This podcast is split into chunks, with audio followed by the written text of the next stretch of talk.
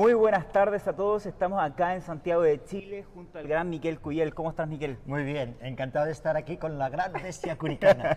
no, no, no, Tiene grandes recuerdos de Curicó, tenemos muchos recuerdos en común desde Chillán 2012 y la verdad que me pone muy, muy contento de poder estar junto con él acá, justamente en el lanzamiento de una nueva herramienta de MSD Salud Animal que es la triple protección de parvo, lepto y erisipela. Miquel, me encanta que, de poder verte acá y, quizás podremos entrar en el mundo hacia más técnico eh, en cuanto a la parvoleptoerisipela, un poco la situación global, la prevalencia y qué te vas viendo en las granjas. Ah, mira, la prevalencia parvoeri son, están en todos los sitios. Esta no nos la vamos a quitar de encima porque está en todos los sitios, es ubicua. O sea que no, es imposible decir que vamos a tener granjas libres, ¿no?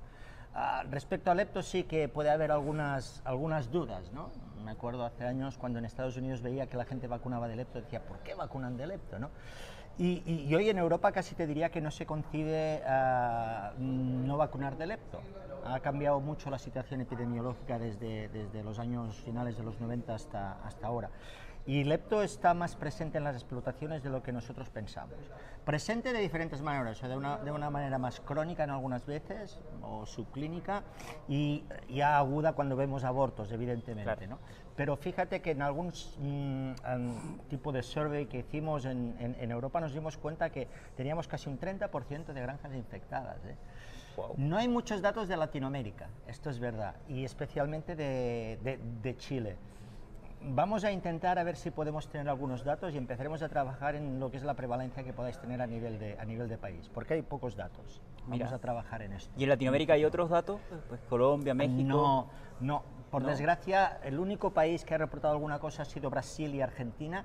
Fuera de ahí tenemos pocos datos. ¿Y qué pasa en Brasil? Bueno, está la mitad de la cabaña en Latinoamérica en Brasil. En Brasil tenemos, ah, la prevalencia es altísima, es muy alta, es muy alta. Mira, Miquel, oye, y desde el punto de vista de programa de vacunación, ¿cómo se debería tomar la decisión para poder eh, ponerlo dentro este del sistema de vacunación de una Mira, fíjate, a mí me gusta mucho cuando, cuando hablamos de una granja decir, señores, cuando ustedes vayan a una granja ah, ah, para diagnosticar cualquier cosa, no se fíen solo de una cosa, ¿no? Y hablo de los cinco grandes, o sea, los cinco grandes para mí son el primero, miren los datos, los datos productivos que tenemos en la granja. La segunda, patéense la granja, miren la granja, vean qué pasa. El tercero, hagan necropsias. Si hay algún animal muerto, hagan necropsias. El cuarto, vayan a matadero. ¿Cuántas veces vamos a matadero? Sí que lo hacemos por cebo y sí que lo hacemos por, por uh, en algunos casos determinados, pero no cuando mandamos las cerdas a matadero.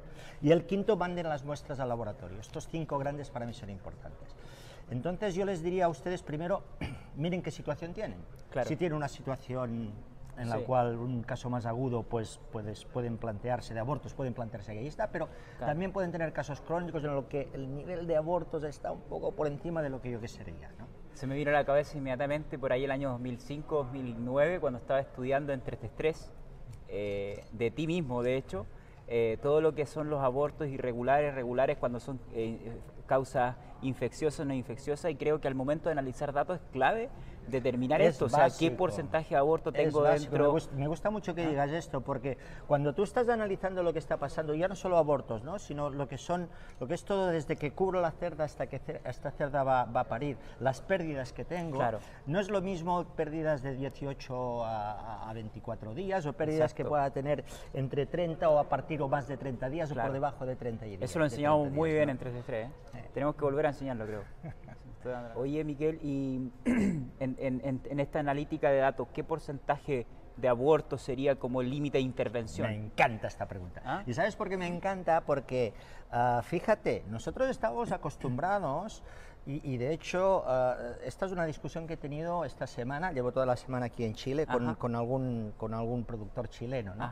y mirando sus datos. Entonces, me acuerdo que, que, referían a, nivel de alarma, lo habían fijado en 1.5, ¿no? Ah, mira. Hace unos años lo habíamos fijado en un 1, estaba en un 1%.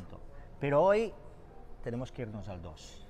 Tenemos que ir al 2%. O sea que... Mira. ¿Por qué? Porque estamos trabajando con genéticas que tenemos que tragarnos esto. O sea, nos dan muchas cosas, pero a nivel de abortos tenemos que ir como un nivel aceptable hasta el 2%.